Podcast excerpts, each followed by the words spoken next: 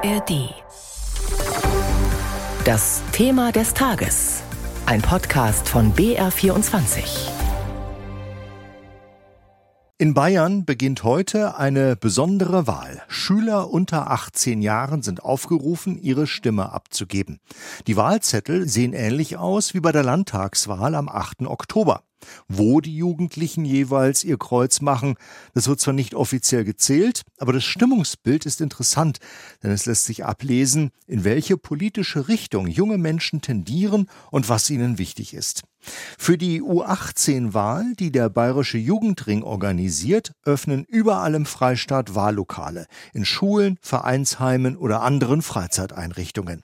Wie interessiert junge Menschen an Politik sind, das wollte Philipp Kunschner wissen und er hat eine Schulklasse in Niederbayern besucht. Was fällt dir dazu ein, wenn ich sage Politik? Anfang dieser Woche an der Mittelschule Altdorf. Laura Wisniewski vom Kreis Jugendring Landshut steht vor einer 10. Klasse.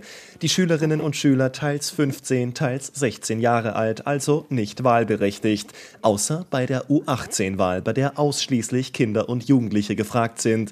Doch auch da sollen sie ihre Stimme nicht wahllos vergeben. Die wichtigste Frage daher, wie entscheide ich, wen ich wählen will? Also wie entscheidet ihr, wer eure Stimme, wer euer Kreuzchen bekommt? Und das ist eigentlich so das Zentrale von heute. Laura Wisniewski ist auf politische Bildungsarbeit mit Kindern und Jugendlichen spezialisiert. In den Wochen vor der Landtagswahl fährt sie im Landkreis Landshut von Klassenzimmer zu Klassenzimmer. Aufklären über die Grundlagen der Demokratie, die großen und kleinen Parteien, deren Inhalte und deren Kandidaten. Wertfrei und verständlich, damit sich Schülerinnen und Schüler mit Politik auseinandersetzen. Und darüber diskutieren, so wie die 10. Klasse der Mittelschule Altdorf. Datenschutz, wichtig oder unwichtig. Atomkraft ja oder nein, mehr oder weniger Windräder. Die Meinungen sind verschieden, die Diskussion darüber aber wichtig, finden die Schülerinnen Silvia und Melissa. Dass halt jeder auch seine Meinung dazu sagen kann, weil man lernt auch noch von anderen, was die darüber, also über dieses Thema allgemein denken. Das hat mich weitergebracht und ich fand es auch spannend, mal die anderen Meinungen zu wissen. Diskutieren, um sich eine Meinung zu bilden, das ist das Ziel, erklärt Sozialpädagogin Wisniewski. Und um bei der U18-Wahl eine Entscheidung auf dem Stimmzettel zu treffen. Kinder und Jugendliche haben eine Meinung und auch sie betreffen viele Themen aktuell in unserer Gesellschaft, sei es Umwelt, Energie, Tierschutz. All das sind Themen, die auch Jugendliche betreffen und sie sollen eben die Möglichkeit bekommen, zum Ausdruck zu bringen, wie sie dazu stehen. Genau das ist für Kinder und Jugendliche ab heute in ganz Bayern möglich, organisiert vom Bayerischen Jugendring. In hunderten Schulen oder politisch unabhängigen Vereinen öffnen die U18 Wahllokale mit allem, was dazugehört. Abgeschirmte Wahlkabinen, Stimmzettel mit den echten Parteien und Kandidaten der Landtagswahl und natürlich Wahlurnen. Das Ziel, ein Stimmungsbild der Jugend einholen. Philipp Kunschner berichtete.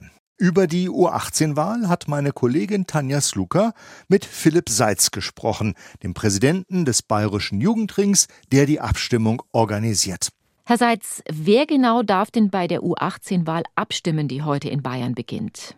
Ja, die U18-Wahl, die heute begonnen ist, ist die Wahl für Kinder und Jugendliche, die aufgrund ihres Alters noch nicht bei der in Anführungszeichen richtigen Wahl wählen dürfen. Das heißt, alle Kinder und Jugendlichen unter 18 Jahre sind aufgerufen, bei der U18-Wahl in Bayern ihre Stimme abzugeben.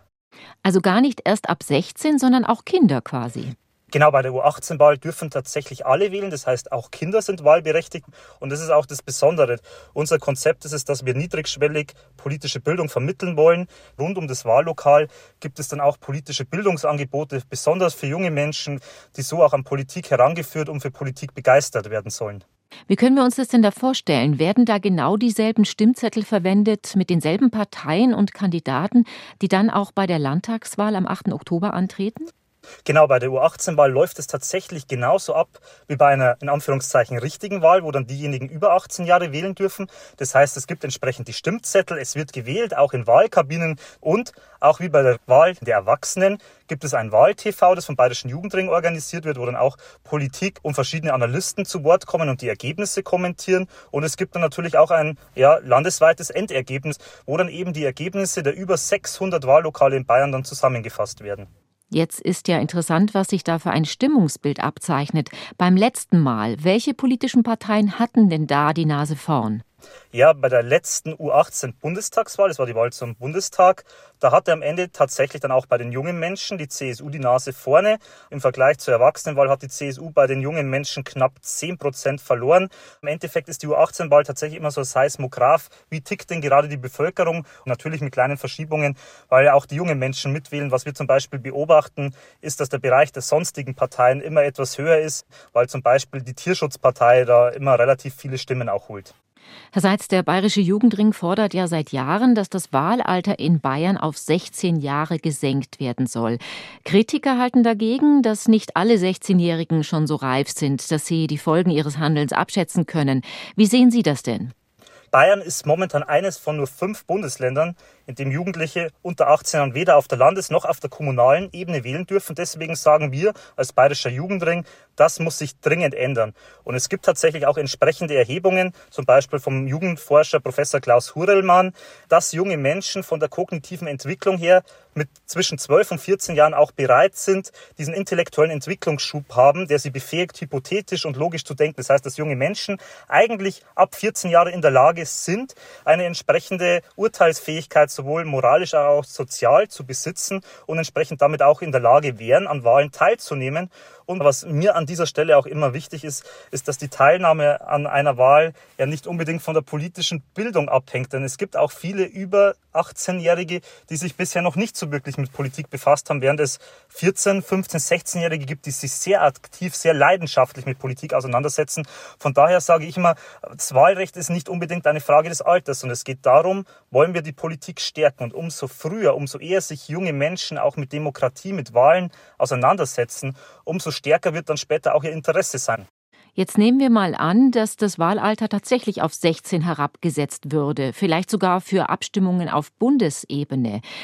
Wenn das Grundgesetz tatsächlich dahingehend geändert würde, müsste man dann nicht auch im Umkehrschluss befürworten, dass dann die Volljährigkeit schon ab 16 eintreten sollte, dass man dann auch geschäftsfähig und voll strafmündig ab diesem Alter ist?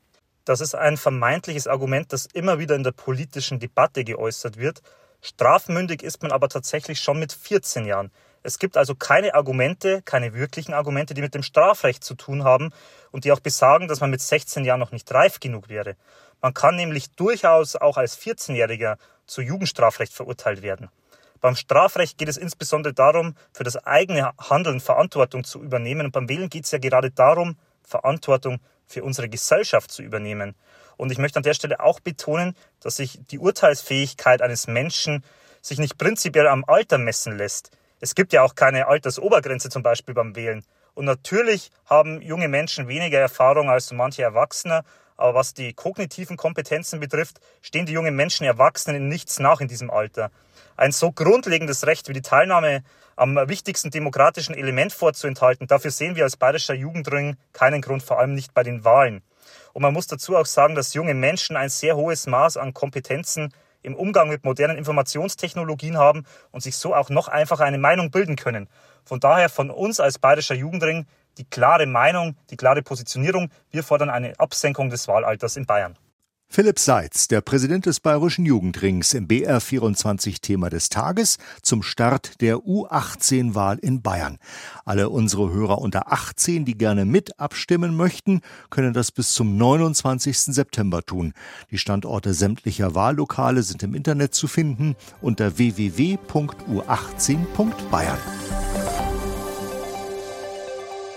Hallo, ich bin Ingo Zamperoni von den ARD Tagesthemen. Im Podcast Amerika, wir müssen reden, spreche ich alle zwei Wochen mit meiner Frau Jiffer über das, was die USA und das transatlantische Verhältnis im Allgemeinen bewegt. Besonders über den politischen Streit in der amerikanischen Gesellschaft, der ja so viele Themen durchzieht. Denn ähnlich wie das Land ist auch meine amerikanische Familie gespalten. Mein Schwiegervater etwa wählt Trump und die Republikaner, meine Frau ist von den Argumenten der Demokraten überzeugt. Vor diesem Hintergrund diskutieren wir über Steuern, Abtreibung, über Migration, Waffenrecht oder das komplizierte Wahlrecht. Es gibt also viel zu bereden in meiner Familie und darüber hinaus. Hört also gerne rein in unseren Podcast, zum Beispiel in der ARD Audiothek.